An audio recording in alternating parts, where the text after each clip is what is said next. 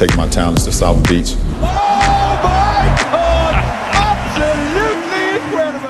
Liebe Leute, herzlich willkommen zur mittlerweile vierten Ausgabe des Podcasts Lang Zweier. Mein Name ist Malte Schütz und neben mir sitzt der beste Rollman in Norddeutschland. Neben mir sitzt der oder das Lob Thread aus Hamburg und Umgebung. Neben mir sitzt der einzig wahre Philipp Overhoff. Moin. Moin Moin. Guten Tag, hey Philipp. Wie geht es dir heute? Äh, mir geht's überragend und jetzt hast du dich noch gar nicht vorgestellt. Das können wir gleich dann auch noch mal kurz abwickeln. Ich habe gesagt, dass ich Malte Schütz bin. Hast du? Ja, also Echt? ich weiß gar nicht, ich kann, mir, ich kann auch weiter erzählen. Ich bin 22 Jahre alt, dumm. ich studiere Wirtschaftspsychologie. okay. ähm, ja, ist mir eigentlich auch alles egal. ich hatte irgendwie nur, dachte ich gehört, dass du dich nicht vorgestellt hättest. Ja, Aber ist halt auch schon spät. Das war wieder Champions League auf dem Handy hier gucken. Ja, so, Digga. Es ist nach 10, Champions League läuft. Also wenn wir heute nicht ganz so fokussiert abliefern, wie wir es sonst natürlich immer tun, ähm, dann seht uns das, das bitte nicht nach. Dann liegt das daran, dass Benzema fokussiert abliefert. So ist es. Egal. Äh, ja, mach du weiter. Ich habe dich unnötig unterbrochen. Sorry. Nö, alles gut. Ich habe dich ja vorgestellt, auf jeden Fall. Ja, die vier die Props übrigens. Also ja, kein, kein, Ding. Ähm, ja, worum geht's heute? Heute werden wir natürlich wieder über die Playoffs reden. Aber äh, nicht nur über die Playoffs, sondern es gab auch ein, zwei Geschichten außerhalb dieser Playoff-Bubble, die interessant sein mögen. Ich glaube, wir fangen am besten damit an, die letzte Folge einmal ein bisschen aufzuräumen und über die Headcoach-Position der Charlotte Hornets zu reden, denn da gibt es jetzt tatsächlich was zu berichten. Und da du ja der warst, der letzte Woche das Gerücht in die Welt gesetzt hat, dass der einzig wahre Lavar Ball vielleicht wirklich äh, Headcoach der Charlotte Hornets wird, beziehungsweise du hast sehr gute Argumente dafür gebracht, dass er es wird, muss man sagen, diese Woche sieht es etwas schlechter aus. Ähm, ja. Dein Take. Okay, mein Take. Äh, ja, genau. Ich habe ja echt leidenschaftlich versucht, äh, Lava Ball in Charlotte ins Front Office reinzureden. Hat leider nicht ganz geklappt, wie es aussieht. Er ist nicht in die engere Auswahl der Kandidaten gekommen, überraschenderweise. nee, Wer hätte es gedacht? Ja, natürlich, wir haben auch die ganze Zeit die Klammer drum gesetzt, dass das auch mehr ein Joke war, aber wir wollten dieses Gedankenspiel einfach mal durchkauen. Und weiß ich nicht, ähm, man sah sicherlich zumindest, wo wir hergekommen sind. Ja. Aber jetzt ist da wohl ein Name, der wohl ganz weit oben auf der Liste steht und das ist der gute alte Mike D'Antoni. Ihr erinnert euch vielleicht, Houston Rockets, Seven Seconds or Less Suns. Brooklyn Nets. Assistant bei den Nets, genau. Und ja, äh, das ist noch nicht durch oder so, also versteht uns da nicht falsch, aber er sieht wohl momentan wieder wie die First Prio in Charlotte aus und finde ich eigentlich einen ganz interessanten Gedanken. Also ich denke mal so, sein Spielstil ist ja klar so, viele Dreier. Ähm, ja, generell sehr Isolation und Pick and Roll lastig die Offense mit einem sehr dominanten Ballhändler, der halt entweder selbst zum Rim geht oder halt drumherum die Schützen findet. Und ja, ich nehme an, er wird jetzt davon nicht so krass abrücken. Natürlich wird ein Coach auch sich mit seinem Team immer ein bisschen wandeln. Aber das ist nun mal seine Philosophie und ich finde, die Charlotte Hornets sind dafür prinzipiell auch nicht so ganz schlecht aufgestellt. Also nee. LaMelo Ball könnte so ein bisschen den James Harden nehmen als halt sehr dominant, balldominanter Spieler, ja. der halt eine Eis und ein Pick and Roll nach dem anderen läuft, sich halt auch selbst seine Stepback-Dreier erarbeiten kann. Ähm, ja, genau, aber wenn dann die Hilfe kommt, dann wird er vermutlich viele Kickout-Pässe rausspielen auf die Schützen. Da stehen dann Leute wie Gordon Hayward, PJ Washington, Terry Rogier und, und, und. Der Kader wird sicherlich ja im Sommer auch noch Anpassungen ähm, bekommen. Und wenn dann D'Antoni der Head Coach werden sollte, werden sicherlich auch noch mehr Spieler geholt, die zu seiner Philosophie passen. Also ich finde den Gedanken eigentlich ganz spannend. Er bräuchte definitiv noch einen, äh, ja, einen starken Big, also nicht unbedingt einen dominanten Bigman, aber einen athletischen Bigman, der halt Rimrunning machen kann, wie es halt äh, in Houston am Anfang Nene und dann Capella war. Weil nehmen wir jetzt mal an, genau, äh, Lamello meet den James Harden. James Harden hatte immer so einen dominanten Rolling Big Man, wie ich es halt auch bin, an seiner Seite. und den haben die Charlotte Hornets stand jetzt nicht so richtig. Sie haben Montrezl Harrell, der ja auch kurz in Houston war, der das sicherlich machen könnte. Aber da gibt es sicherlich noch einen, der auch noch ein bisschen größer ist und vielleicht ein bisschen defensiv stärker. Aber das ist jetzt auch alles äh, Zukunftsmusik. Ich finde äh, das Gedankenspiel auf jeden Fall ganz interessant. Äh, ja, kannst du mal sagen, wie du zu dir Tony stehst. Also ich könnte mir das gut vorstellen. Ja, ich würde das auf jeden Fall cool finden, weil ich finde auch Mike Tony ist tatsächlich auch irgendwie vom, vom, vom Prestige her ein Trainer, der jetzt einfach keinen Assistant-Job haben sollte. Also klar hat sich den selber ausgesucht und irgendwie ist das ja auch immer für, ich sag mal, also ist ja kein gescheiterter Trainer bei den Rockets gewesen, auf keinen Fall. Aber für ähm, Trainer, die sich quasi neu empfehlen müssen, ist es natürlich immer irgendwie sehr, sehr gut. Oder sehr passend, dann zu einem Contender zu gehen erstmal in einen erweiterten Coaching-Staff zu gehen. Aber ich würde mich auf jeden Fall sehr freuen, ähm, da ich auch die Spielweise, über die Rockets-Spielweise lässt sich streiten, aber den grundsätzlichen Gedanken, den, den, den Tony verfolgt, der auch einfach sehr, sehr modern ist und auch damals schon sehr, sehr modern war. Ähm, den den feiere ich sehr. Dann gibt es aber auch noch ähm, genau drei andere Namen, die ich gelesen habe. Mhm.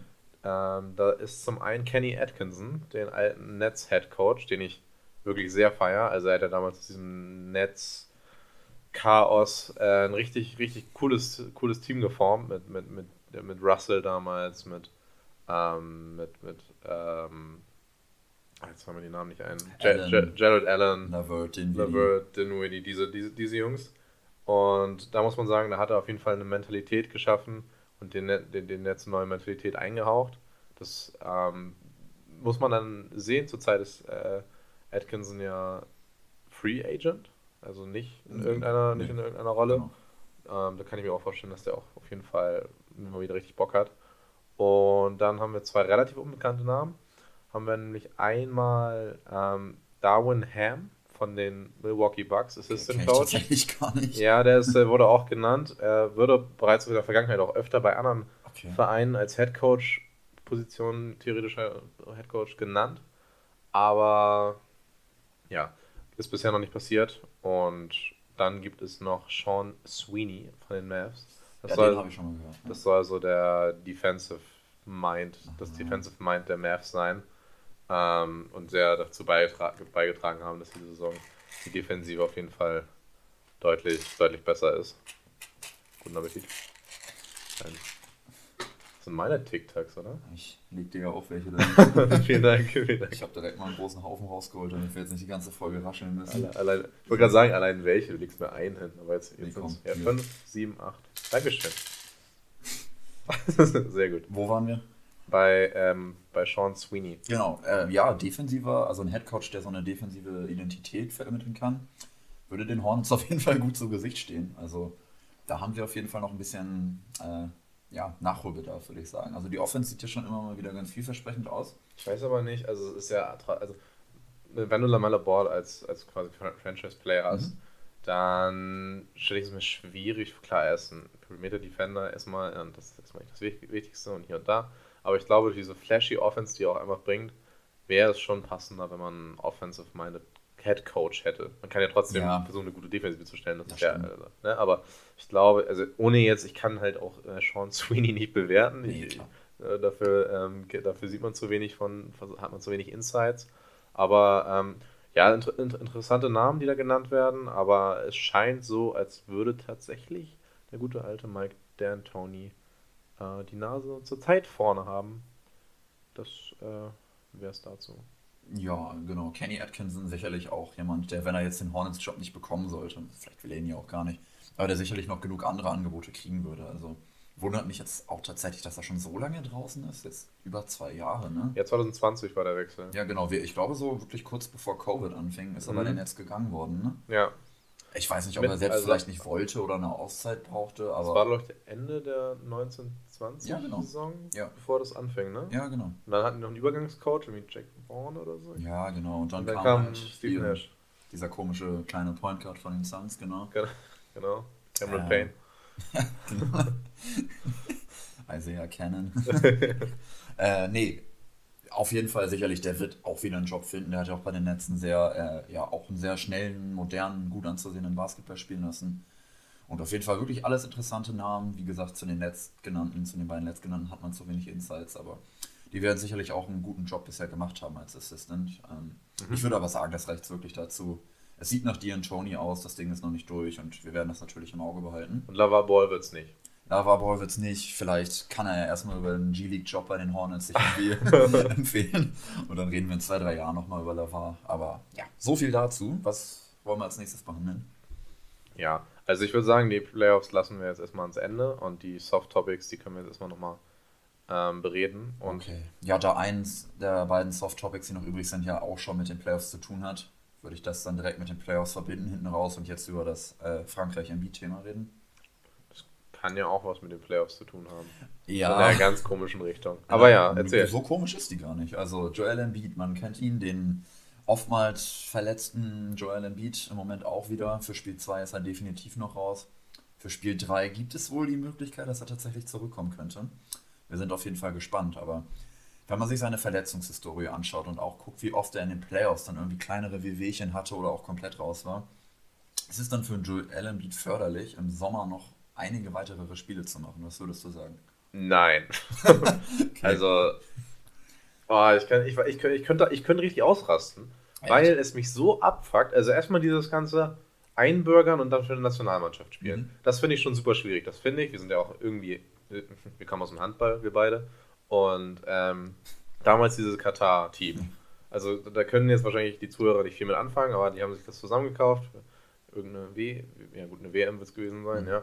Und ähm, sind dann sogar bis ins Halbfinale. Finale, die waren Vize-Weltmeister. Vize-Weltmeister. Hinter Frankreich, witzigerweise, für die Embiid jetzt genau. vielleicht spielt. Da war offensichtlich nicht ein Katari drin. Und klar kann man das jetzt nicht vergleichen. Embiid spielt für Frankreich. Frankreich ist eine Basketballnation und die sind auch so schon gut. Die haben Evan Fournier, die haben ähm, Rudy Gobert, die haben Nicolas Batum. Aber wir haben hier einen Spieler, der jetzt gerade schon wieder, also nachdem er tausendmal verletzt war, äh, jetzt irgendwie ist wieder verletzt ist in der, in der wichtigsten Phase der Saison und irgendwie sich jetzt einbürgern lässt und mit so ganz komischen Gedanken spielt. Ich denke mir so, nein. Also er kann jetzt nichts dafür, dass er verletzt ist irgendwie, aber wo ist dein Fokus, Junge? Wo ist dein Fokus? Weißt du? Ja, genau, um das Ganze nochmal kurz äh, aufzurollen, genau. Ähm, Joel Embiid denkt wohl darüber nach, oder was heißt denkt darüber nach, hat das wohl schon auf den Weg gebracht, mhm. dass er mhm. sich äh, in Frankreich einbürgern lassen möchte um für die französische Nationalmannschaft auflaufen zu dürfen. Möglicherweise dann auch schon zur Eurobasket, also zur EM, die im September stattfindet. Ja, genau, er hat auch Verwandte in Frankreich. Deswegen könnte man sich jetzt das irgendwie schönreden, dass, er, dass das ja okay ist und dass er, oh Gott, das klingt jetzt rassistisch, aber dass er da hingehört. Ihr wisst, was ich meine. Ja, in einem reinen Basketball-Kontext. Spiele nicht für die spanische ja, Nationalmannschaft. Hast du Verwandte in Spanien? Ja, wirklich Verwandte in Spanien. Also ja. die kenne ich nicht, aber ich habe welche. okay, ich gehe mal davon aus, Embiid kennt seine Leute in Frankreich vielleicht, ist ja auch komplett egal. Jedenfalls ist es ja von, der, von den Fieberregularien her auch gestattet, dass man äh, ein Team, äh, dass man einen Spieler pro Team einbürgern darf. Also das sieht man ja auch bei der WM des Öfteren mal, dass irgendwie so ein Bobby Dixon für die Türkei spielt oder so. Das ist dann ähm, einmal erlaubt Richtig. und ich nehme ich gehe mal davon aus, Bobby Dixon hat jetzt keine Verwandte in der Türkei. Also ist das mit Embiid noch irgendwo ein bisschen stimmiger, aber ist ja auch egal. Er möchte es auf jeden Fall machen und es wird dann wohl auch passieren. Also er hat da wohl sehr viel Bock drauf und. Außer Frankreich will ihn nicht. ich gehe davon aus, dass Frankreich keinen Bock hat, dass Embiid für sich spielt, genau. Nee, aus dem äh, Traum-Frontcourt mit Pascal Siakam bei Kamerun wird dann wohl eher nichts werden. Und ja, es sieht so aus, als wäre Embiid ab Sommer für Frankreich spielberechtigt. Und ich kann mir auch sehr gut vorstellen, dass die Sixers das jetzt gar nicht mal so gut finden. Nee, kann ich mir auch nicht vorstellen. Vor allem nachdem. Also es, es lenkt jetzt erstmal so medial von, von den Playoffs ab, aber das kann den Sixers jetzt erstmal egal ich sein. Ich weiß gar nicht, ob das in den USA so ein Riesenthema ist. Nee? Ich weiß es nicht. Vielleicht eher in Deutschland, weil wegen der EM, wo Deutschland ja auch mit Frankreich in der Gruppe ist und die auch in Deutschland stattfindet. Deswegen habe ich da relativ viel von auch in deutschsprachigen Medien gelesen die letzten Tage. Ich weiß nicht, wie das drüben ist, aber. Ja, aber dann, dann hast du aber auch dann hast du ja das nächste, also dann hast du das eigentliche Problem, so eine Verletzung. Genau, das werden die Sixers sicherlich überhaupt nicht gerne sehen. Nee. Weil er hat bisher, ich weiß gar nicht, ob er schon Länderspiele für Kamerun gemacht hat, das waren auf jeden Fall nicht viele. Und so eine Eurobasket, die zieht sich auch immer über mehrere Wochen mit der Vorbereitung und dann noch Testspielen davor. Und dann gibt es ja auch noch Europa äh, Weltmeisterschaften, Olympische Spiele irgendwann. Und wenn Frankreich ist halt immer dabei und gehört auch immer zu den Teams, die tendenziell, tendenziell sehr lange im Turnier dabei sind. Ja, das werden sehr viele Spiele, die ein Embiid dann im Sommer noch zusätzlich machen wird. Und ja. Und Fieberregeln sind halt auch ein bisschen härter, ne? Als äh, NBA-Regeln. Ja. Ich weiß gar nicht, also es ist ja in der, in der, in der, der deutschen Basketballliga so, aber ist es, also in der Euroleague ist es ja auch so, aber ist es dann auch bei den Fieberturnieren ja. so, dass es keine 3-Sekunden-Regel gibt? Genau, du so? kannst als Big da äh, deutlich länger in der Zone parken als jetzt in der NBA. Ja, okay. Definitiv. Ja, ja, ich weiß nicht, also dann vor allem Weiß ich auch nicht, also äh, was, was, was will er denn damit erreichen? Will er damit jetzt seine Legacy schärfen? Will er damit irgendwie dann, okay, Eurobasket, selbst wenn sie da irgendwie gewinnen, das, ja, also weiß ich nicht, aber wenn sie jetzt irgendwie auch vielleicht eine Weltmeisterschaft mit Embiid gewinnen sollten und dann irgendwie die USA schlagen, dann sehe ich schon, dass das cool aussieht irgendwie. Aber ja, weiß ich nicht. Also das wirkt irgendwie so ein bisschen, also auf mich wirkt es wie jemand, der irgendwie in den entscheidenden Momenten seiner Karriere in der NBA einfach nie, oft nicht da war oder oft äh, aus irgendwelchen Gründen sind dann Dinge passiert, die es äh, ihm nicht erlaubt haben, über die zweite Runde hinauszukommen. Und ähm, dass man so jetzt versucht, als Joel Embiid seine, seine Legacy irgendwie voranzutreiben, weil er auch merkt, er ist jetzt 28, 28, 28 ist er jetzt. Ähm, die biologische Uhr tickt halt. Ne? Also ist natürlich noch kein Alter, aber die Prime ist dann jetzt doch irgendwo da. Yeah, ist absolut in seiner Prime. Und, für, je, für jemanden, der dann auch so verletzungsanfällig ist, also, weiß ich nicht, also wenn ich sein Agent wäre, würde ich sagen, mach es nicht. Mhm. Ähm, aber ich meine, man kann ja auch niemandem verbieten, irgendwie. Wenn, wenn er das unbedingt will, dann soll er das machen, aber ich finde es ich find's Quatsch. Ich ja, klar, Quatsch. aus dieser verletzungsperspektivischen Sicht ist das kompletter Quatsch, das muss man auch einfach mal sagen. Aber ich finde es äh, ähnlich wie bei Lava Ball tatsächlich, dieses Gedankenspiel dahinter ist eigentlich wieder ganz interessant. Weil Frankreich sich äh, wirklich in den letzten Jahren echt gemausert hat als Basketballnation. Also die sind schon länger sehr stark, aber in den letzten Jahren haben sie auch wirklich immer wieder Team USA äh, richtig enge Duelle geliefert. Zum Beispiel das äh, Finale bei Olympia 2020, was halt 2021 stattfand, da haben sie in Tokio im Finale gegen die USA gespielt, nur mit fünf Punkten verloren. Äh, bei der Basketball-Weltmeisterschaft im Viertelfinale 2019 haben sie äh, die USA sogar geschlagen mit zehn Punkten. Da hatte Team USA auch wirklich nicht die geilste Mannschaft. Da war so Kemba Walker, Donovan Mitchell, das waren so die Stars, aber trotzdem. Und auch bei der U19-WM letzten Sommer, da war dieses Duell äh, Victor gegen Chad, was so ein bisschen viral ging. Das war auch das Finale und das hat, äh, haben die USA auch nur sehr, sehr knapp gewonnen. Also ja, Frankreich scheint sich da so ein bisschen zum Gegner Nummer 1 der USA zu mausern auf äh, internationaler Ebene. Und wenn du da jetzt so einen Beat reinpackst und dann in den nächsten ein, zwei Jahren noch irgendwann nochmal einen Victor, dann wird das schon interessant. Es sind natürlich sau viele große Spieler, auch mit Rudy. Aber im Fieberbasketball funktioniert das deutlich eher als in der NBA aufgrund der angesprochenen Regel äh, mit der Zone. Des Weiteren äh, Spacing und Dreier sind da eh noch nicht so ein großes Thema. Das Feld ist eh ein Ticken kleiner, die Dreierlinie ist näher dran. Es wird auch noch viel mehr Wert auf Defense und Post-Up-Basketball gelegt. Also ja. klar, es sollten nicht alle drei zusammenspielen, sondern zwei und den dritten wirfst du von der Bank ein. Victor braucht ja eh noch ein bisschen, bis er körperlich ready ist und so, aber wenn du jetzt schon mal so ein Big Man-Duo im Beat Gobert hast, und klar, der Supporting Cast ist auch stark, ne? Ja. Von Je, Batum, TLC ist auch Franzose. Da hast du mit Nano De Colo einen der besten Guards der ja. Euroleague. Vielleicht ein Kilian Hayes, der da irgendwann ja, nochmal eine große Rolle übernimmt. Kilian Hayes, Frank Nedelkina, der ja, da, genau. noch die Defense komplett. Ja, sicherlich, der kann für ja. 6, 7 Minuten dir gute Guard-Defense bringen und dann hast du dann noch einen Jabusele, der das Feld ein bisschen weit macht. Ich weiß überhaupt nicht, was das zu lachen gibt. Ja, Seele. Nein, ich lese dir jetzt mal vor, welche, also wer sind die Top-Stars von Frankreich? Ähm, wie viele möchtest du? Drei? Ich will, ich will die Top 5, also wo man sagt, Aha. das sind die besten fünf Spieler, die man. Gut, vielleicht kann man sie nicht in einem Liner bringen, aber das, das sind die könnte besten fünf Spieler. Sogar. Ja, genau. Äh, Decolo, Fournier, Batum, Mb, Gobert. Mb habe ich schon gesagt. Joel Mb und Gobert. Ja. Ja. Klar wirst du mir jetzt mit fünf amerikanischen Namen kommen, die natürlich viel das krasser sind. Amerikanische Team ist besser, viel besser, ja, als das beste Team in der NBA. Von den Namen her. Und ja, ja, klar, weil man nicht so lange zusammenspielt, ist es dann Exakt. halt, ne? Aber genau. im, ja, äh, individuell ist, das, ist es viel besser, Natürlich. das beste äh, das USA-Team ist viel besser als klar. die Milwaukee Bucks, als die Phoenix Suns. Ja. Und Phoenix Suns würden Batum und Gobert und Fournier komplett pulverisieren. Weil die auch eingespielt sind. Ja, und die USA werden es halt auch tun. Bin ich mir halt nicht sicher. Doch. Nee, es war die letzten Duelle, wie gesagt, schon immer sauknapp. Ja. Und bei Olympia hatten sie ein saustarkes Roster. Da waren Lillard, KD, Tatum, Booker, die waren da alle dabei, ne? Also, ja, da haben die ein bisschen rumgedaddelt und haben dann doch trotzdem gewonnen. Also, weiß ich nicht. Natürlich sind die von den Namen viel krasser, aber es ist aufgrund der Fieberregeln halt ein ganz anderes Spiel. Das hat man auch gesehen, dass es den USA nicht immer so krass entgegenkommt. Und genau, sie sind halt auch einfach, das Team USA Roster halt, sieht halt bei jedem Turnier ganz anders aus. Das sind immer zwölf andere Spieler, die gerade Bock haben diesen Sommer. Und ich habe mir mal den französischen Kader durchgeguckt, die spielen halt konstant seit zehn Jahren mehr oder weniger zusammen. Also die sind auch bei jedem Turnier dabei und so. Klar, Team USA ist individuell nochmal ein ganz anderes Level, aber Faktor Eingespieltheit, Faktor Regeln und so. Und unter dem Gesichtspunkt, dass die letzten Duelle auch schon immer knapp waren, packst du da noch einen Beat rein und der nächste Olympiasieger heißt Frankreich. Ja, weil ne, Sex Levin schenkt da 30 ein und hat sich das. Levin ist auch ein französischer Name, ne? Lavin.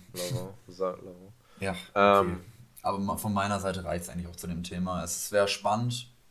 Ich habe mir hier noch als Notiz aufgeschrieben, ja. einfach, einfach unnötig. Ja, genau, es wäre äh, gerade mit den Verletzungen im Hinterkopf und bla bla bla einfach unnötig, aber nö, aus Sicht von jemandem, der auch gerne äh, Länder, also internationalen Länderspielbasketball guckt, fände ich es interessant. Mhm. Ja, so viel dazu. So, kommen wir wieder zur NBA. Basketball. Zu richtigen Basketball. Es gab in Spiel 1 von den Warriors gegen die Grizzlies eine Szene, die für viel Tumulte sorgte, die irgendwie auch für eine kleine Ref-Debatte sorgte, denn viele Leute waren der Meinung, dass der Call, der gegen Draymond Green ähm, das Flagrant 2 ausgelöst hat, also quasi die Ejection aus dem Spiel, ähm, zu hart war. Hm. Sorry, TikTok. Sehr professionell. Ähm, und da muss ich sagen, weiß ich nicht. Also, also ich weiß es, dass ich sage, dass die Refs komplett recht hatten. Für die Leute, die es nicht gesehen hatten, ähm, oder Brandon, Brandon Clark war es, ne? der da auch zu Boden gerissen ja. wurde. Und Brandon Clark geht zum, geht zum Dank quasi und also unterm Korb und Draymond Green reißt ihn im Prinzip am Trikot runter und schlägt, das war jetzt nicht unbedingt mit Absicht, aber schlägt ihm dann doch irgendwie ins Gesicht. Ja. Und ähm, also vor allem das Runterziehen war halt, es war halt komplett in, in Motion, das war super gefährlich und ähm, die meisten werden es halt auch gesehen haben und wissen, wovon ich rede. Und für die, die es nicht wissen, merkt euch einfach, es war super gefährlich. Und schaut es euch an. Ja, genau. so, dann, dann wisst ihr, wissen wir alle, worüber wir reden. Und dann gab es von den Raps das Flagrant 2. Es gibt ja zwei Flagrants in der, in der NBA. Einmal das Flagrant 1, was so viel bedeutet, also das wird verhängt bei unnötigem Kontakt gegenüber einem Gegenspieler. Und das Flagrant 2, was zur automatischen Ejection, Ejection also aus dem Ausschluss aus dem Spiel führt, ähm, wird verhängt bei unnötigem Kontakt und übertriebenem Kontakt gegenüber einem Mitspieler. Genau, also der, der Unterschied ist eigentlich nur, dass da bei Flagrant 2 wird der Spieler ejected, aber ja. es gibt bei beiden quasi zwei Freiwürfe und Ballbesitz wieder für den, für den, der gefault wurde. So, es ist eine absolute Schwachsinnsdebatte, weil, also wie gesagt, im Prinzip der einzige Unterschied, wie man das zu bewerten hat als Ref, ist, gibt es einen unnötigen Kontakt? Auf jeden Fall flagrant. Ein unnötiger Kontakt ist immer flagrant. So, und es war ein unnötiger, unnötiger Kontakt. Das wird jeder bestätigen. Du auch? Ich denke schon. Ja, sicher. War, ja. Ja. Ja, okay. Ich, ich, dachte, jetzt, ich dachte jetzt, jetzt wird es wieder relativ, nein, es war unnötig. Ja, sicher. Es war unnötig, das genau. War super also, unnötig, genau, also, ja. aber Flagrant One, das sagen auch viele, ja, hätte gereicht und so, aber die meinten alle Flagrant 2, kann ich mich auch an viele deutsche Kollegen erinnern, die sagen, ähm, es hätte, also, dass das auch tatsächlich irgendwie den Playoff Basketball verzerrt, wenn man solche Calls gibt und so, und da muss ich halt los, weil der Unterschied ist dann nämlich beim Flagrant 2, du kriegst einen unnötigen Kontakt und einen übertriebenen Kontakt und der war komplett übertrieben. Er war komplett unnötig sowieso und übertrieben in dem Sinne, also es sind natürlich, sind natürlich auch sehr softe Wörter, mit denen die NBA da arbeitet. Ich meine, unnötig und übertrieben, was soll das sein? Aber es war einfach unverhältnismäßig in der Situation, Brandon Clark am Trikot runterzureißen. Die NBA ist eine Liga, die seit Jahren Probleme damit hat, ihre Superstars gesund zu halten und irgendwie zu schaffen, dass, ähm, dass man mal Playoffs gucken kann, ohne dass sich der Superstar von Team X und Team Y verletzt und deswegen die Meisterschaftsaussichten für, oh mein Gott, was ein Tor von Ria Mares. Kurzer Einschub. Kurzer Fußball-Einschub. Hier läuft, wie gesagt, gerade 1 zu 0 für City. City ist im Champions League-Finale. Quasi. Ja, ja, doch, ne? 20 Minuten, Real braucht zwei Tore zu werden. Hast du das gesehen? Nee. War so ein Strahl. Ich habe nur gesehen, wie der Ball dann im Netz gezappelt hat, aber den Schuss habe ich nicht gesehen. Hatte, das gucken wir uns jetzt nochmal an. Wir nehmen euch live einmal mit. Ist das ja. Gündogan, der das Spiel eröffnet? Ich muss kurz 15 Sekunden abwarten. Links raus auf Zinchenko, wieder Gündogan. Und dann ist da ganz viel ja, Platz. Ja, da hat er viel Platz. Aber das hat er aber auch. Das war, wer war das überhaupt? Das ist Mares. Ja, ja. macht er gut. Junge. Ah, Bernardo. Bernardo Silva krank. legt den da hoch auf Mares. Junge, Abschluss. Boom! So ein bisschen wie die Position wie Fabio Grosso damals 2006 gegen Deutschland im Halbfinale, weißt Boah. du? Flashbacks die man nicht haben will. Nee, wirklich. Das erste Mal bei einem Fußballspiel geheult. Sechs. ja, okay, krank. Äh, ja, schön rausgespieltes Tor. Ähm, zurück zum Basketball. Zurück zum Basketball. Die, ähm, es war total super unnötig, übertrieben und ähm, einfach, genau, wir haben eine Liga, die Verletzungsprobleme hat und wir sehen es jetzt auch zum Beispiel mit Joel Embiid, der natürlich nicht durch ein übermäßiges Foul jetzt in die Verletzungsbedrohung gekommen ist, aber es ich finde es einfach bescheuert, wenn du sagst, ja, das schadet Playoff-Basketball, wenn du solche Calls gibst. Ja, dann guck halt Football oder so, weißt du? Also, ich gucke ja auch gerne Football, auch weil es halt einfach ganz anders als Basketball ist und man viel mehr Kontakt hat, aber beim Basketball brauchst du so einen Scheiß halt einfach nicht. Ich muss sagen, ich habe mich jetzt in diese, ins Regelwerk so Unterschied Flagrant 1, Flagrant 2 habe ich mich jetzt nicht so reingelesen wie du. Deswegen habe ich es ja gerade so toll erklärt. Genau, hast du auch gut gemacht. Aber ich fand es auch einfach, also so wie du es erklärt hast, wenn da jetzt wirklich keine weiteren Zusätze dazu kommen, Nee, das ist das, was bei NBA.com dann sehe ich steht. nicht, wie man da sagen kann, das ist nur ein Flagrant 1, weil dann ist es ja ganz klar ein Flagrant 2. Ja. Es war auch überhaupt kein Basketball-Play mehr. Es ging ja nur gegen den Spieler Brandon Clark. Embiid hatte überhaupt keine Chance mehr, irgendwie den Dankversuch oder den Layup-Versuch, was das auch war, zu blocken, sei es auch nur ihn irgendwie annähernd zu contesten. Erst schlägt er ihm ins Gesicht, kann man auch sagen, okay, keine Absicht. Aber dann zieht er ihm am Trikot, er packt ihn mehr oder weniger da am Hals, so, zieht ihn am Trikot runter, hält ihn auch bestimmt 1, 2, 3 Sekunden Ja, und zieht halt so wirklich kräftig ihn einfach runter, so. ja, Wo ist das ein Basketball-Play? Und das ist unnötig, das ist gefährlich. ja. Wenn er blöd landet, nimmt, das, auch- nimmt er auch eine Verletzung des Spielers in Und Kauf. was mich auch am meisten, Also- äh, oder nicht am meisten, aber was mich auch anpisst, ist bei der Sache, ist, dass halt Brandon Clark in, an allen Ehren, jeder, jeder weiß, wie gut er ist. Wäre es aber Ja Morant gewesen, dann hätten wir hier noch eine ganz andere Debatte. Dann hätte kein, dann hätten wenig Leute gesagt, ja, darfst du nicht geben. Aber weil es halt irgendwie Green war, wo man sagt, okay, der ist eh tough und hart und Nö, der spielt ja so hart. Ja, genau. Was mich richtig, na doch, was mich schon richtig genervt hat, dann heute Morgen im Vergleich dazu, ne? Also das Foul von Dylan Brooks an Gary Payton, der jetzt wahrscheinlich für die Serie oder der für die kompletten Playoffs raus ist, das war auch super dirty und unnötig, ne? ja. Aber dann setzt sich ein Bieter auf die Pressekonferenz hin und hält erstmal die größte Moralansprache von wegen, das sei ja, geht ja überhaupt nicht, Ja. wie kann man das machen? Hat er auch recht, das war super unnötig und dumm und echt eine richtige Nichtaktion von Brooks, aber ja, sein Play zwei Tage vorher bei Game One war jetzt auch nicht so, so, so viel geiler, ne? Nee.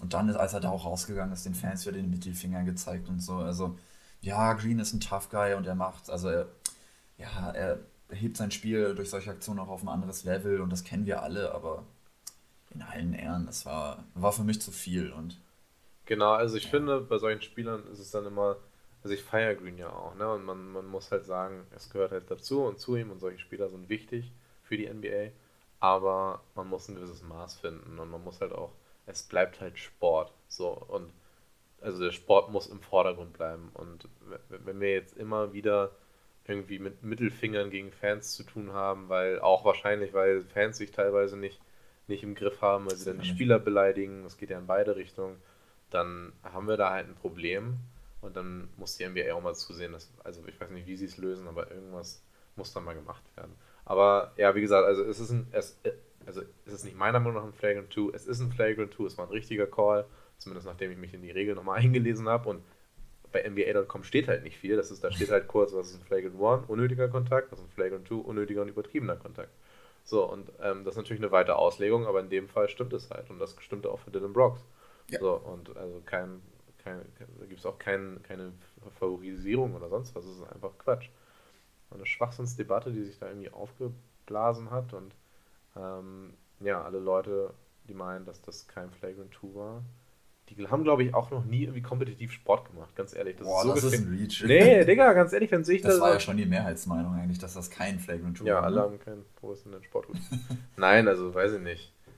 Ah, gibt's halt einige. Kann ich jetzt auch einige Namen nennen? Nee, aber ich lasse ich lass es. ähm, genau, aber das war jetzt der Einstieg in den Playoff-Basketball. Da wir schon bei dieser Serie Ja, sind, lass uns bei der Serie lass uns bleiben. bei der Serie bleiben. Die ist der, ja auch nicht komplett ununterhaltsam bisher, oder? das ist echt eine super kranke Serie. Grizzlies Warriors. Es steht 1 zu 1. Nachdem die Warriors das Spiel 1 äh, gewonnen haben mit denkbar knappen 1 Punkt und Ja. einem Nicht-Game-Winner von Ja Morant in letzter Sekunde, haben die Grizzlies ausgleichen können nach der unfassbaren Morant-Show 47, 8 und 8 aufgelegt. Was sind deine Eindrücke zu der Serie? Der erste Stichpunkt, den ich mir aufgeschrieben habe, ist wild. Drei Ausrufezeichen. Ja. Und ja, das fasst es eigentlich auch ganz gut zusammen bisher. Also das waren zwei Spiele, die waren unglaublich geil anzuschauen. Unglaublich hitzig auch, aufgrund der angesprochenen Fouls. Und die Memphis Crowd ist da auch äh, sehr geil mitgegangen, hat auf jeden Fall Bock gemacht. Ja, viel Tempo, viel Athletik, auch gerade bei den Grizzlies natürlich. Morant sieht wie ein ganz anderer Spieler aus, wenn man ihn mit der Timberwolves-Serie vergleicht. Ja. Wo wir auch noch den Take hatten, dass seine Playoffs bisher eher schwach und ein bisschen overrated sind, aber nach den zwei Spielen äh, sitze ich hier und sehe mal wieder alt aus. Ähm, und ja, wo soll man da anfangen? Ich, ja, Gary Payton ist raus, das ist äh, natürlich super ärgerlich, weil er einen wichtigen Rotationsspot eingenommen hat und weil er halt auch der beste Guard-Verteidiger der Warriors ist. Ne? Und man sieht es bisher halt auch, die können Ja Morant halt überhaupt gar nicht verteidigen. Clay Thompson, der ja eigentlich immer einer der besten On-Ball-Defender unter Guards war in der Liga, da merkt man dann halt schon die zweieinhalb Jahre waren es Pause Ja, an. Ne? ja. Er ist natürlich nicht mehr so mobil und lateral auch nicht mehr so agil. Der hat da schon seine richtigen Probleme mit Morant. Curry ist defensiv unterbewertet, aber natürlich auch, auch alles andere als ein Stopper so. Und da war Gary Payton halt schon sau wichtig. Und das könnte jetzt für die Warriors im Verlauf der Serie und generell auch im Verlauf der Playoffs, sollte es dann noch weitergehen, könnte das zum Problem werden. Ja, sehe ich auch so. Ähm, das war halt so ein bisschen das Ding in der ersten Runde. Da hat man teilweise noch gesagt, okay, wenn Desmond Bain nicht so wirft, wie er wirft und äh, generell, wenn die, wenn die Grizzlies nicht dieses Konstrukt haben, dann sieht es für Moran auch gar nicht so super aus. Aber das, also spätestens mit diesem Spiel hat er sich jetzt oder haben sie sich jetzt komplett rehabilitiert. Äh, meiner Meinung nach brauchten diese Grizzlies auch, sie hatten es ja schon in Game 1 gehabt, aber da hatten sie halt verloren. Aber sie brauchten jetzt genau dieses Signal von ihrem Superstar zu sagen, okay, wenn, es war ja ein Must-Win. Wenn sie das verlieren, Um, dann, war, dann ist die Serie durch. Dann geht es zwei Spiele nach Golden State, dann gewinnen sie vielleicht eins, aber nicht zwei. Und im Prinzip ist das Ding dann durch. Ähm, und deswegen, ich glaube, das Signal einfach für die, für, fürs Team von, von, von Taylor Jenkins war super wichtig zu sehen, okay, wenn es hart auf hart kommt, kann uns Morant auch einfach mal, ich glaube, er hat die letzten 15 Punkte gemacht, oder? 15 zu 6 Run am Ende oder irgendwie so. Ich hab's nicht mehr im Kopf, aber das, äh, ja, ich würde es auf jeden Fall so unterschreiben von dem, was ich vom Spiel noch in Erinnerung habe. Das war auf jeden Fall wild. Ja, Also die Floater, auch diese wilden Layups, er hat auch seine Dreier getroffen, war Klatsch von der Freiwurflinie. Das war, war echt das komplette Paket, ja.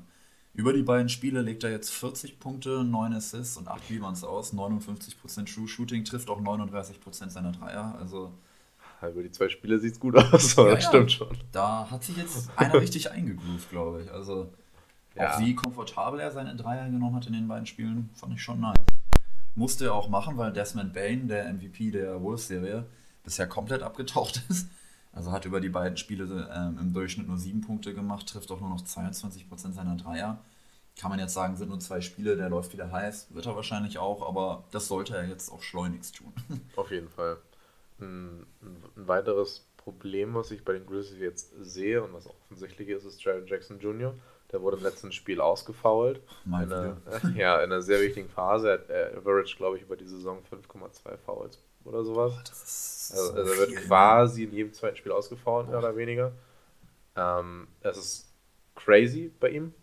Und das ist halt genau auch das, was die Warriors attackieren werden. Denn er ist ein super, super wichtiger Bestandteil dieses Teams. Er ist der klar größte Spieler meistens auf dem Feld. Also damit auch der, Ja, der wichtigste, wichtigste Ball. Äh, äh, Rebounder.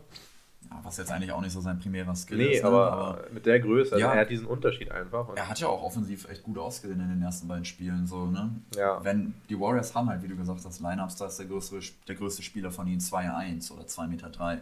Und Jaron Jackson ist halt fast 2,11. Ne? Also ja, der sollte halt schleunigst zusehen, dass er es schafft, äh, auf dem Platz zu bleiben, weil er halt an de defensiv natürlich auch, abgesehen von den Fouls, super stark ist. Ja. Und offensiv auch so wichtig, diese Serie. Also das musste er echt schnell in den Griff bekommen. Ja. Ja. Und dann muss man auch sagen, Warriors hatten 7 von 38 Dreiern getroffen. Das ist jetzt auch nicht unbedingt, das ist jetzt nicht das, was man sonst so, sonst so sieht von denen, ne? Ähm, ich kenne kenn auch nicht Berliner, ich hab das gerade. Ja, lass es einfach. Das will auch wirklich keiner hören. Ich mach das nur fertig hier, wa? Boah, Junge, äh, Wenn du das für dich selbst noch irgendwie ein bisschen übst. Ähm, über die ersten beiden Spiele Clay nur mit 5 von 22 Dreiern und Steph nur mit 8 von 23 Dreiern. Also die beiden Splash Bros treffen bisher noch nicht so wirklich. Jordan Poole sieht nach wie vor wie der beste Warriors-Spieler aus. Auch wenn Game 2 jetzt nicht mehr ganz so stark war wie Game 1, aber trotzdem. Die werden, die werden schon wieder treffen, da bin ich auch optimistisch. Aber genau wie es halt bei Desmond Bain ist, sollten sie jetzt auch schleunigst damit anfangen. Das ist, ja, was ist denn jetzt, also ich finde es halt super schwer zu greifen in, diesem, in, diesem, in dieser Serie. Was wird jetzt passieren? Weil ich finde, ich finde, bei den Grizzlies weiß man, was, was du bekommst. Da ist halt nur immer die Frage, kann Morant, macht er jetzt heute am Abend 25 oder 48 so ungefähr? Ähm, oder, also jetzt im, im, im positivsten Sinne meine ich das. Ähm, ich finde die Warriors super schwer einzuschätzen, weil du halt irgendwie diesen Faktor Clay hast, den die Warriors halt schon eigentlich brauchen, vor allem auch defensiv, der jetzt aber, das wird er halt nicht erreichen in diesen Playoffs. Und ähm, ich hätte halt, also ich hatte halt vor der Serie gesagt, Warriors in 6, glaube ich. Und da würde ich jetzt natürlich bei bleiben. Es steht jetzt 1-1. Aber irgendwie das letzte Spiel hat mir jetzt dann doch zu denken gegeben. Und das ist ein krasser Recency-Bias, aber was würdest du sagen, wie, ähm, also glaubst du jetzt quasi immer noch daran, dass die Warriors das relativ entspannt über die Bühne bringen? Relativ entspannt nicht. Also ich habe mir jetzt aufgeschrieben, Warriors in 6 oder 7. Also mhm. ich habe sie auch immer noch vorne, trotz der Peyton-Verletzung. Aber ja, doch. Ähm, also man muss ja auch sagen, aus ihrer Sicht sieht alles gut aus. Ne? Sie haben ein Auswärtsspiel gewonnen. Sie gehen jetzt ähm, mit einem geklauten Heimvorteil in die zwei Spiele in San Francisco. Das gibt schlechtere Ausgangspositionen. Man muss aber auch sagen, sie hätten sich nicht beschweren dürfen, wenn die Grizzlies jetzt 2-0 geführt hätten. Nee. Gilt umgekehrt natürlich für die Grizzlies irgendwie auch. Das zweite Spiel war ja auch sauknapp. Deswegen, ja, die Serie ist echt irgendwie schwer zu greifen. Das Panel kann in die eine und in die andere Richtung das ausschlagen. Das galt ja auch für die Celtics, als sie gegen die Netz gespielt haben. ja, so ist ja. ja. Nur, dass äh, die Warriors halt nicht die Nets sind. nee. Gott sei Dank. Aber nee, alleine aufgrund der individuellen Klasse und ja, weil Clay und Curry noch besser werfen werden und müssen. Müssen, werden, tun, sollten. Die Warriors werden das gewinnen, aber ich glaube nicht, dass es in irgendeiner Form souverän wird. Dafür waren die beiden Spiele viel zu knapp. Ja. Dafür haben die Grizzlies auch noch zu viel Steigerungspotenzial. Wir haben Desmond Bain angesprochen, Dylan Brooks auch in Spiel 1 doch überhaupt kein Faktor gewesen und in Spiel 2 konnte er es nicht sein. Ja. Also er war ein Faktor in dem Sinne, dass er Gary Payne verletzt hat. Aber das war halt auch am Anfang des Spiels und danach wurde er halt auch rausgeschmissen. Also konnte seinem Team da auch keine weiteren Minuten mehr geben. Ja. Und das sind vielleicht halt auch die boah, dritt- und viertwichtigsten Spieler bei den Grizzlies. Zusammen mit Morant und Jackson. Und wenn die beiden jetzt auch noch ihr Feuer fangen, wird auf jeden Fall eine heiße Serie, aber ich habe die Warriors dann doch noch vorne im Endeffekt. Ja. Ja, ich finde, ich, ich muss auch sagen, ich genieße es einfach, dass wir jetzt, wir haben ja quasi diese, diese Prime Warriors Ensemble zusammen mit, mit, mit Curry, Clay und Green. Und da steht 2-0 für City. Oh. Nee, noch Nee. Nicht. Ich dachte, der wäre über der Linie. Oh. Das war sehr knapp gerade. Ja, egal, das Ding ist eh durch. Ähm, genieße es einfach gerade. Wir haben nämlich dieses Prime Warriors Ensemble zusammen und ähm, also spielen nicht mehr in der Prime Prime, aber trotzdem zusammen. Und wir sehen quasi, wie sie sich eine Zweitrundenschlacht geben. Weißt du, das hatten wir, das also hatten wir das jemals so? Uff. Ich kann mich tatsächlich nicht daran erinnern. Ich, wie gesagt, wir haben uns ja in der ersten Folge, die auch alle gehört hat, hoffentlich, vorgestellt und gesagt, dass wir seit 2015, 16 ungefähr richtig die ja. NBA verfolgen. Ja. Und ähm, das ist ja im Prinzip genau da, wo die Warriors angefangen haben, dann einigermaßen okay Basketball zu spielen. So, und ich muss sagen, es ist einfach sehr cool zu sehen, so wie die Warriors jetzt auch mal richtig kämpfen müssen. Und ähm, ich sage ja nicht, dass sie nie gekämpft haben, aber einfach dieses, dieses, ja, wenn sie dieses Jahr Meister werden, dann war es echt. Ja, dann war es ein richtiger Grind und ein richtiger Hustle, ja. ja. Das hatte man in den KD-Jahren natürlich halt null. Da waren sie im Zweifel einfach immer das viel zu talentierte Team. Ja, halt was die Dichte ausgeschossen hat und natürlich auch defensiv super krass war. Ähm, jetzt die letzten beiden Jahre gar keine Playoffs gehabt genau. aufgrund äh, der vielen Verletzungen und des KD-Abgangs auch blablabla. Aber ja, jetzt so eine Late Prime-Version der Big Three kann man schon noch sagen, oder? Kann man sagen. Dass sie so ja. am hinteren Ende ihrer Prime angekommen sind, aber es ist noch irgendwo die Prime. Mhm. Deswegen, ja, habe ich auch richtig Bock drauf. Äh, und ja, wahrscheinlich wäre es auch für die restlichen Playoffs ein Tick geiler, wenn Golden State weiterkommt. Nichts gegen Grizzlies, ne? Die machen super viel Spaß und ähm, sind jetzt ja, schon stärker, als ich es eingeschätzt hätte. Aber klar, Warriors gegen Suns, potenziell in den Conference Finals, das wollten wir doch eigentlich alle sehen. Ja, schon mehr als Mavs Grizzlies. Dementsprechend, gegen die beiden. Genau, können wir doch jetzt auch einfach mal zur Mavs-Serie rüberschauen. Guter Übergang. Gab es bisher nur ein Spiel, ist jetzt noch alles, äh, ja, ein bisschen kleine Sample-Size, aber auch dieses Spiel hat ja schon ähm, viele angeboten, ähm, viele Schlüsse, die man daraus ziehen konnte und ja, das Spiel war wie 121 zu 114 für die Suns, glaube ich, ne? Das kann ich jetzt nicht bestätigen tatsächlich. Es aber war so es, in der Range 7, 8 Punkte. Ja, es waren 7, 8 Punkte und es war ja tatsächlich aber deutlicher, als es jetzt da aussah. hinaus, genau. Genau, ähm, die Suns sind relativ schnell, also relativ schnell, sie sind mit 9-0 Start reingegangen und dann ja, haben sie eigentlich auch die ganze Zeit dann mit mehr oder weniger im Schnitt vielleicht mit 15 Punkten immer ja. so geführt und ähm, ja, das ist halt das Ding, also wenn du gegen dieses Suns-Team, was ja auch, glaube ich, seit in dieser Saison 52 Halbzeitführung hatte und 52 Mal gewonnen Ja, hat. da gab es so einen krassen Stat. Genau. Oder irgendwie sowas. Nagelt uns nicht auf die Zahl nee, fest. Aber, aber äh, jetzt einfach mal das Narrativ zu spinnen hier. Genau. Ja, da, also da, da müssen sich die Mavs nicht wundern. Dass, also, dass sie Game One gegen die Suns verlieren, ist auch nicht schlimm erstmal. Das, Mhm. Also sie, sie werden jetzt keinen Sweep hier rausholen, so. Also das war eh nicht der Anspruch. Aber ja, ähm, was halt nicht, nicht gut für die Mavs ist, ist, dass Booker zurück ist und dass Booker gut aussieht. Ja, also er sah gut aus auf jeden Fall, dafür, dass er jetzt auch. Oh, 1-1. ey, wenn Real Es tut mir leid, dass es hier so ein, also eigentlich tut es mir null leid, aber das ist jetzt hier so ein halber Fußball-Podcast ist. Äh, aber ihr seid ja bestimmt auch alle Fußballfans. Wollte ich gerade sagen, also. Und wenn nicht, dann seid ihr im Basketball für Real Madrid. Das ist ja auch sehr ähnlich. Nee, war kein Absatz. Nee, war kein Abseits, wer hat es eigentlich gemacht? Casemiro, ne?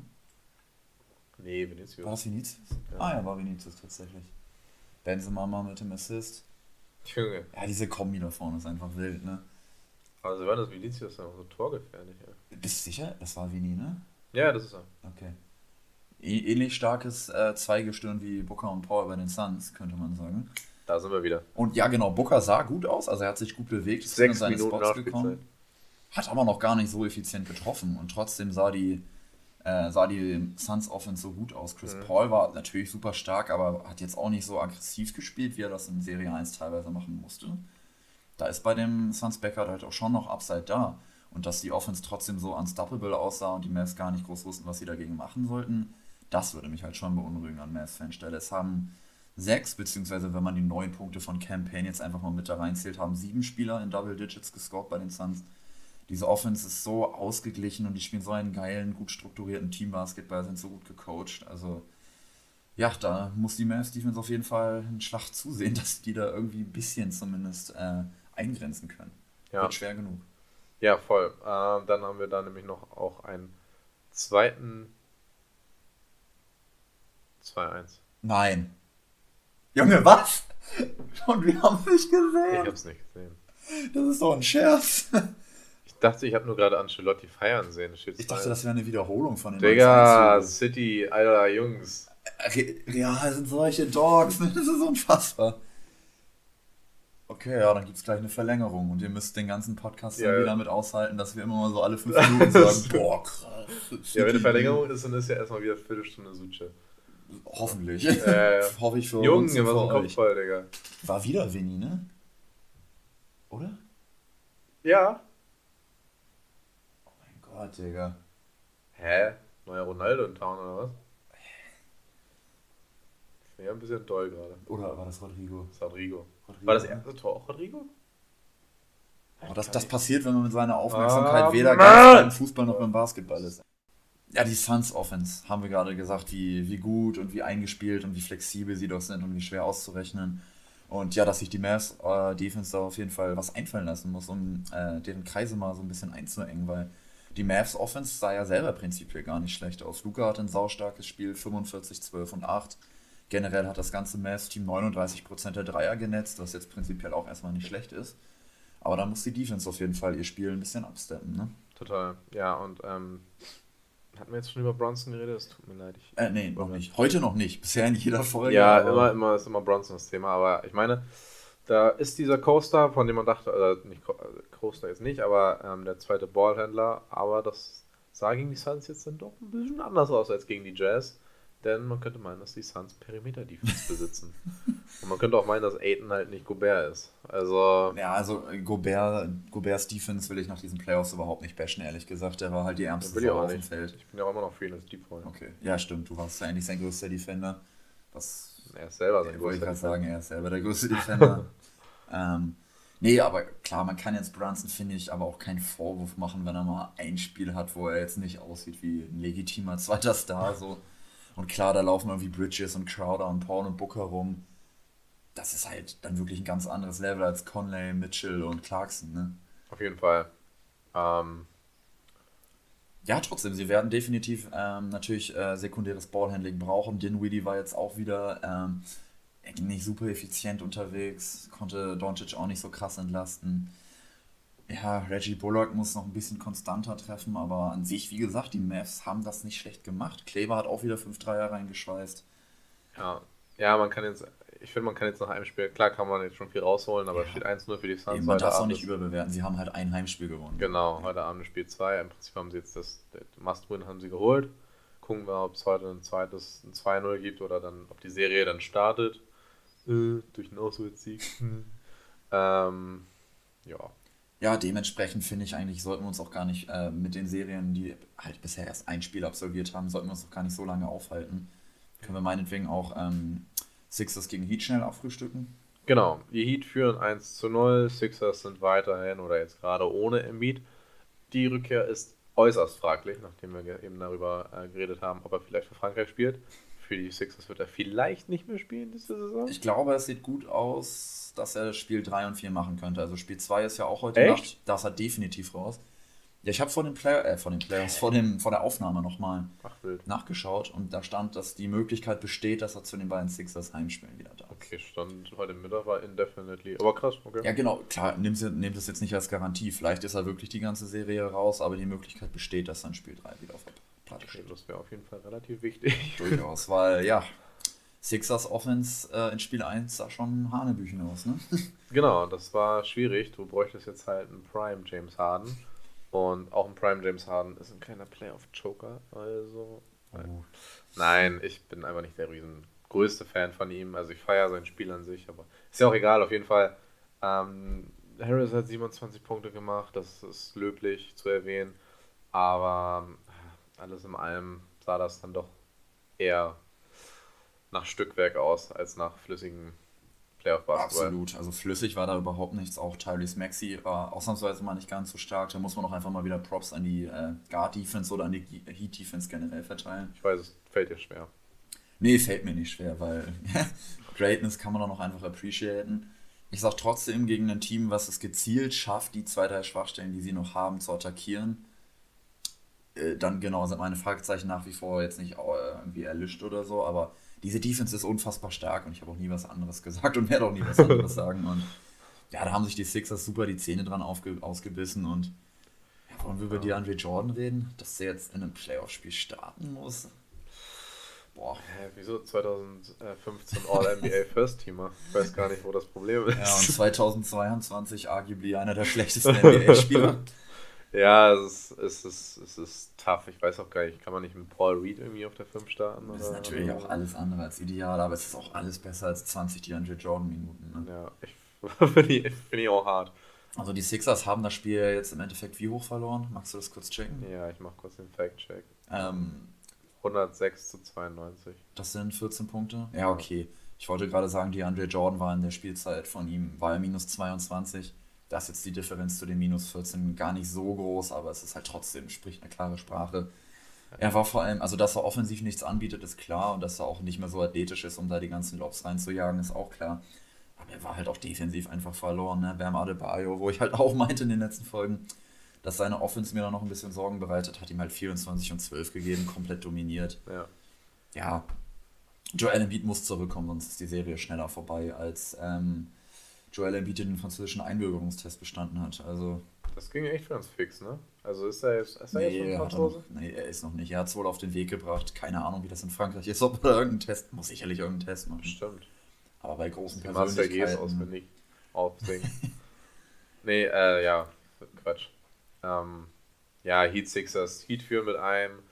Würde mich nicht wundern, wenn sie heute das zweite holen. Würde mich eher gesagt wundern oder fast schon zu Tode überraschen, wenn die Sixers dort haben. Cool. Also, Ja, und dann, äh, wenn du sagst, dass der Beat äh, in Spiel 3 wieder da ist. Aber es ist auch echt, also wir können gleich aufhören, aber es ist halt echt krass, was die Sixers für ein Playoff-Pech haben. Ne? Also oft viel und selbst verschuldet die letzten Jahre, sehe ich ein. Aber in der Masse ist das schon echt hart, oder? das ist also, wirklich brutal, vor allem weil es bei Embiid ja auch immer Verletzungen sind, die immer woanders am. Körper sind. Man könnte jetzt ja sagen, es ist was Strukturelles, was er ja auch schon am Anfang der Karriere hatte mit seinen Kreuzbandrissen und Mhm. blablabla. Aber es ist halt immer irgendwie ein Kleinkram, irgendwie dann irgendwie so eine rechte Augenhöhle oder eine Gehirnerschütterung. Er hatte ja auch einfach schon mal, ich glaube vor drei Jahren, halt Durchfall. es ist, ist halt so wild. Ne? er hat immer irgendwas, was ihn davon abhält, Basketball zu spielen. Und ja, wenn es jetzt irgendwas Strukturelles, Wiederkehrendes wäre, könnte man sagen, ja, der Mann schafft es auch einfach nicht fit zu bleiben. Und das ist ja auch irgendwo so. Aber wenn es halt immer irgendwie so Kleinigkeiten sind, wo er auch nichts für kann, was ihn dann immer so eine Woche, zwei Wochen rausnimmt, dann ist das halt einfach akkumuliert super viel Pech für die Sixers. Ja, und so witzig ist es jetzt auch wieder nicht. Ja, doch. Okay. Das kam jetzt irgendwie, also ich weiß es, aber es kam jetzt super überraschend. Sorry. Ähm, ja, aber ich hatte heute Morgen auch Durchfall, war bei der Arbeit. ja, okay, du meinst, das sollte ein, äh, ein Dog. Ein Angestellten, ein Dog generell, sollte das nicht davon abhalten, seine Arbeit zu erledigen. Genau. Wer sein Geschäft erledigen kann, kann auch seine Arbeit erledigen. Ja, Geschäft ist Geschäft. So, ähm, ja, nee, bevor es hier jetzt eklig wird, so wie die Sixers Offense, äh, gehen wir zur letzten der vier Serien, oder? Ja. Bucks Celtics. ja, ist, ja, Celtics, Bucks, Bucks, Celtics. Ähm, 1 zu 1 steht yes. es, nachdem die Bucks Game 1 dominiert haben und Janis einen der legendärsten Self-Alloops aller Zeiten reingesenkt hat. ich weiß, du hörst das nicht gerne und das äh, stimmt auch nicht unbedingt, aber ich äh, mag es einfach gerne, gegen die Celtics zu schießen. Gar nicht, weil ich die Celtics nicht mag, sondern weil du und noch ein gewisser anderer Zuhörer da draußen sehr Celtics-affin sind. Ähm, Spiel 1, da ging von, von drin gar nichts. Da ging auch bei einem gewissen Herrn Braun überhaupt nichts. Nee. Ähm, und in Spiel 2 hat sich, äh, hat sich dann aber Jalen Brown rehabilitiert. Äh, 30 Punkte hat sich zurückgemeldet. Das sah sehr viel besser aus, aber vor allem, und was noch viel wichtiger ist, sah die Celtics Offense per se viel besser aus. Da wurde der Extrapass gespielt, sie, die Offense lief flüssig. Sie haben, das haben sie auch selber zugegeben, zumindest Grant Williams hat es zugegeben. Oh, das ist ein Flitzer beim Spiel gerade, also Champions League. Ähm. Oh. Es ist so wild wieder, die UEFA direkt immer dann die Kamera ja, von weg. Nervt, ne? du zeigst doch einfach, was soll denn das? Naja, wird zensiert. Ähm, genau, es, ist, es sah sehr viel, sie haben den Extrapass gespielt, Grant Williams hat es gesagt, sie spielen oder haben in Game One einfach ähm, oft die, den besten Look. Also sie hatten oft gute Looks, haben sie nicht getroffen, aber es wären bessere Looks offen gewesen, hätte man den Extrapass gespielt. Das haben sie jetzt anscheinend im Training den einen Tag studiert und irgendwie ausanalysiert und es hat geklappt. Und somit haben sie auch relativ deutlich gewonnen. Oder sehr deutlich. Ähm, ja, was nimmst du mit aus diesem Spiel? Ähm, ja, ich habe mir da aufgeschrieben, Dreier versus Inside Scoring. Das fasst für mich die Serie eigentlich bisher ganz gut zusammen. Ja. Also die Celtics bomben wie verrückt. Die haben in zwei Spielen 93 Dreier-Attempts genommen. Einmal 50, einmal 43. Und halt auch einfach mal 38 davon reingeballert. Ne? Das ist 41 Prozent. Das ist saustark. Sehr gut, ja. Und die Milwaukee Bucks dagegen dominieren die Zone einfach komplett, offensiv und defensiv.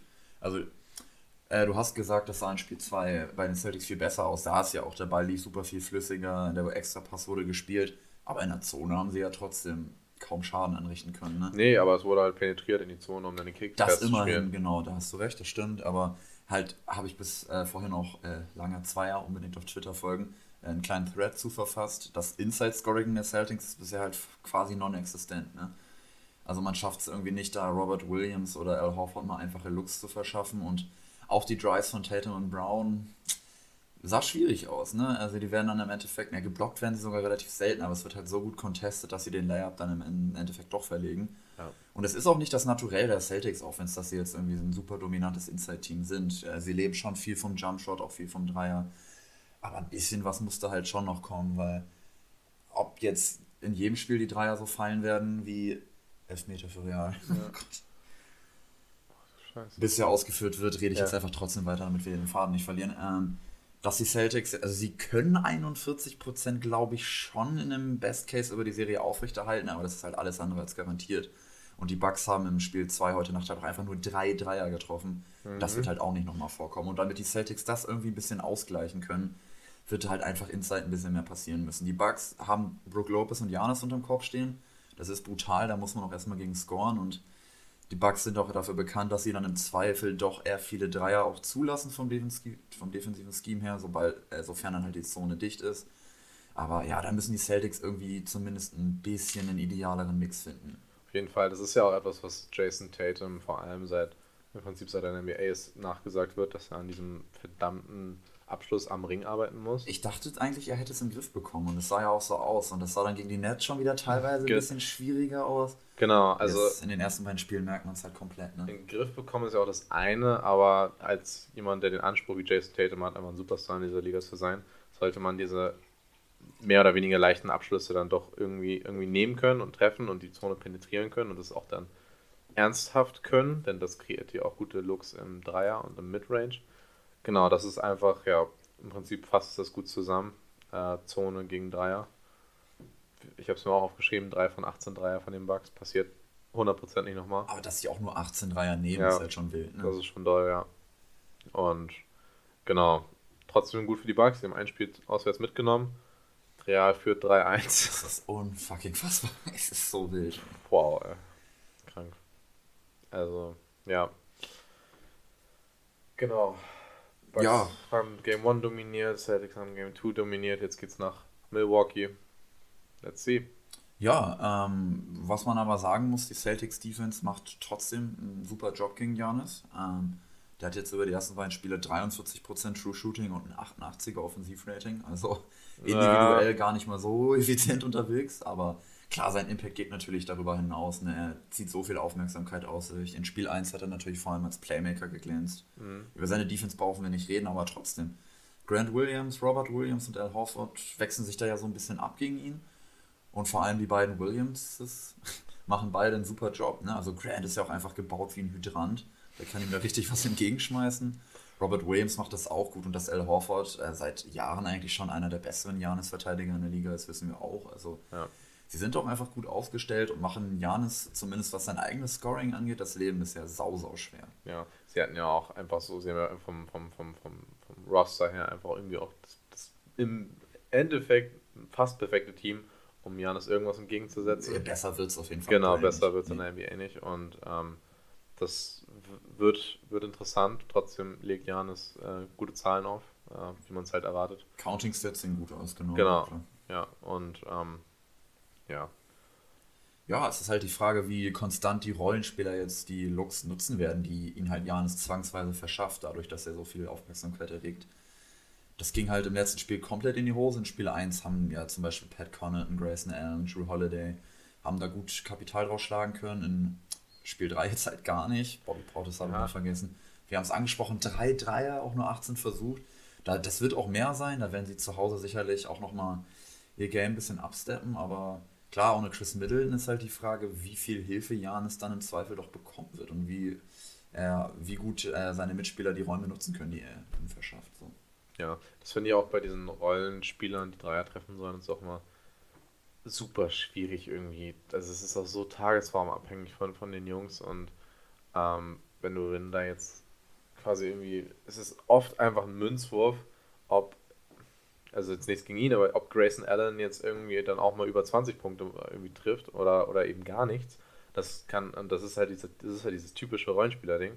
Ähm, sie kriegen halt ihre Looks und sie kriegen ihre Räume, die äh, Janis ihnen verschafft und ähm, die, das sind dann auch genau die Würfe, die eben diese, diese krasse Celtics-Defense dann halt auch möchte, dass so ein halb contesteter äh, Grayson Allen dann, also ich habe mich jetzt voll auf ihn eingeschossen, kann auch jeder andere sein, ähm, dann den, den Abschluss nimmt. Ist auf jeden Fall äh, interessant zu beobachten. Genau, ich habe mir noch aufgeschrieben, die im letzten Spiel waren es bei den Assists 28 zu 16 für die Celtics. auch das, spricht auch eine klare Sprache. das ja. spricht eine sehr klare Sprache in Sachen Ball-Movement und, und Team-Basketball. Kann aber, äh, liegt aber natürlich auch daran, dass die Celtics auch mehr, deutlich mehr Punkte haben. So. Und ähm, ja, was, was würdest du jetzt noch predikten wollen? Also ich hatte ja Celtics eine 7, meine ich. Da, bleibe ich jetzt offensichtlich auch bei. Nach zwei Spielen ändere ich hier überhaupt nichts. Aber ähm, also jetzt nach Game 2 ist man dann doch ein bisschen beruhigter, finde ich. Aber Game 1, da hat man schon gedacht, ja, also ist Ja. das doch vielleicht alles gar nicht so rosig, was da in Boston abläuft. Aber Mhm. ja, mal gucken. Ja, Spiel 1, die Art und Weise war schon ein bisschen übel, wie man das Ja, verloren fand ich hat. auch. Ne? Du warst ja auch sehr sauer hier. Ich war super sauer. Ähm, klar, es war jetzt gar nicht dieser krasse Blowout, wie er im Nachhinein, finde ich, ein bisschen draus gemacht wurde. Also die meiste Zeit haben die Bucks ja so mit 8 bis 12 Punkten äh, geführt, haben Aber sich es dann halt hat sich nie Viertel... angefühlt, als könnten die Celtics so, so richtig mal. Nee, genau, die Offense war halt wirklich ja, mehr oder weniger chancenlos. Es gab ja auch diesen wilden Rekord oder fast Rekord, dass sie, glaube ich, die zweitwenigsten äh, Made Two Points in einem Playoff-Spiel hatten. Da hatten nur die Rockets in einem Spiel einmal weniger. Genau, das haben wir eh schon angesprochen, dass sie das in den Griff kriegen müssen, dass sie Inside ein bisschen äh, mehr auf jeden Fall anbieten, dass äh, der eine oder andere Drive von Perimeter auch mal mit einem getroffenen Layup endet oder was auch immer. Aber dass man da auf jeden Fall ein bisschen eine bessere Balance findet und da bin ich da auch nach wie vor optimistisch aus Celtics Sicht, einfach weil, ja, du hast es gerade angesprochen, dass die Bucks, die Bucks müssen halt ihre Serienhoffnungen darauf oder darum bauen, eher gesagt, dass Grayson Allen, Bobby Portis und Javon Carter jetzt als Beispiel ihre offenen Looks oder halbwegs offenen Looks auch nur versenken. Und da sind die Celtics dann insgesamt doch strukturell und auch von der Tiefe dann doch noch, vor allem wenn jetzt Marcus Smart auch äh, wieder spielt. Also der hat ja in Game 2 nicht gespielt, sollte in Spiel 3 wieder dabei sein. Dann sind die Celtics einfach noch ein bisschen das, ja, boah, schwer zu sagen, strukturiertere, tiefere Team. Ja, ich sehe auf jeden Fall, wo du herkommst. Also man hat es ja auch in Game 1 fand ich ganz gut an Bobby Portis gesehen. Da sind dann teilweise Fadeaway, Midranger gefallen, wo man sich denkt, Alter, also erstmal, wo nimmst du das Selbstvertrauen her, die zu nehmen? Und dann zweitens, warum swishst du die? Also, äh, was? Und das sind dann halt, also wenn, wenn, wenn er die trifft, dann, dann sieht es wirklich schlecht aus wie die Celtics, also wenn sowas dann auch noch fällt. Ähm, aber sowas muss halt nicht fallen und sowas fällt in der Regel auch nicht unbedingt. Und genau, dann, weiß ich nicht, man merkt einfach, wie krass äh, abhängig Teams dann doch davon sind, dass, dass, dass ein Team quasi als Team funktioniert. Und ähm, dann auch mal ohne, dass ein Superstar oder dass ein Janis jetzt jedes Mal super Advanced Sets hat, dann auch ähm, gut durch eine Serie kommt. Genau, das wäre es äh, von mir zu den Celtics. Hast du noch was? Oder, nee, oder zu den Bucks? Nicht. Ähm, soweit. Ich würde jetzt auch einfach mal damit ähm, meinen Tipp gehen, dass die Celtics das schon machen werden.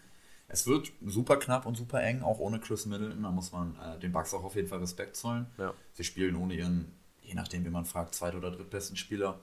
Und äh, das ist auf jeden Fall eine krasse Hypothek und dafür machen sie es super. Und ja, klar, die sind der aktuelle Champion. Also wir müssen hier nicht so tun, als wäre das Laufkundschaft für die Celtics, ganz und gar nicht. Aber ich würde dabei bleiben, dass sie es in sechs sehr umkämpfen oder sonst in sieben Spielen machen werden.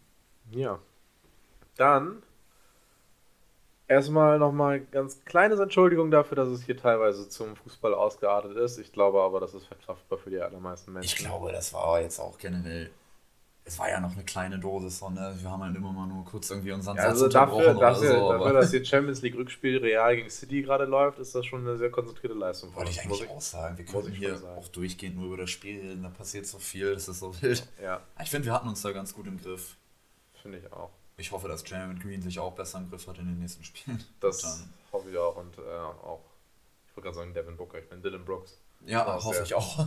Devin Booker hat sich ja. Der hat sich aber auch nicht im Griff so richtig. Also, nicht unbedingt. Der ist auch nee. irgendwie immer am Rumschreien und, und immer, wenn er irgendjemand einen Ball ins Gesicht geworfen hat oder einen Dreier ins Gesicht, dann ist er immer am Trash-Talken. Absolut, ist ein kleiner Hitzkopf. Irgend so einem, so einem eigenen Film gerade, der Junge. Ähm, ja, ansonsten, was gibt es noch zu sagen? Ähm, ja, nochmal äh, der Hinweis: Wir waren am Sonntag zu Gast. Wir hatten unseren ersten Gastauftritt in unserer drei Wochen, drei Wochen alten langer Zweierhistorie. Und zwar waren wir zu Gast beim guten Nico Pfannmüller, aka 40, 60, 90 Podcast. Genau, findet ihr auf Spotify natürlich, findet ihr auch auf YouTube, falls ihr unsere ja, durchaus verkaterten Gesichter an dem Tag sehen wollt, kann ich euch nur von abraten. das sieht so scheiße aus. äh, wir müssen unbedingt nochmal irgendwie eigene Videos oder so hochladen, weil das kann irgendwie so nicht bleiben. weil sonst, also das ist, wenn das das Einzige ist, was unsere Hörer quasi von uns sehen, dann ja, würde ich uns auch nur noch hören wollen. Absolut. Also deswegen bleibt einfach dabei, guckt euch das auf YouTube vielleicht einfach nicht an. Nee. Geht bei Spotify 40 und dann 60 einmal ausgeschrieben, 90 ein der gute Nico Pfannmüller macht da auf jeden Fall echt einen coolen Job. Er hatte auch schon äh, andere, auch noch interessantere, muss man fairerweise sagen, Gäste als hey. Mindestens gleichwertig. Okay, sagen wir gleichwertig. Da war einmal der gute, ich glaube, man spricht ihn Vincenzo Dorta aus, äh, ehemaliger der Zone-Kommentator, der da äh, auf die Serie A gemacht hat. Dann war in einer anderen Folge noch äh, ein Tor des Monats Schütze dabei aus der guten alten Sportschau-Rubrik. Also auf jeden Fall sehr nice Gäste und ja, ich hoffe, wir haben auch solide performt. Hört es euch auf jeden Fall an und ja. Wir haben uns in diese erhabene Liste an Gästen eingereiht. Ich denke auch. Also, wenn wir die Umstände berücksichtigen, haben wir auf jeden Fall einen guten Job gemacht. Hat auch recht Spaß gemacht und ja, da haben wir so ein bisschen über das Netzdebakel geredet, über die ganze Saison, über die Celtics-Serie natürlich. Haben auch einen kleinen Ausblick auf den Sommer gemacht, wie es da weitergeht, wie sich der Kader verändern könnte. Und ja, war auf jeden Fall eine runde Sache. Ich hoffe, heute hattet ihr auch Spaß beim Zuhören und damit wir wenigstens den Rest vom Spiel noch gucken können, würde ich jetzt sagen, wir sind raus. Sind wir raus? Wir sind raus. Wir sind raus. Macht's gut.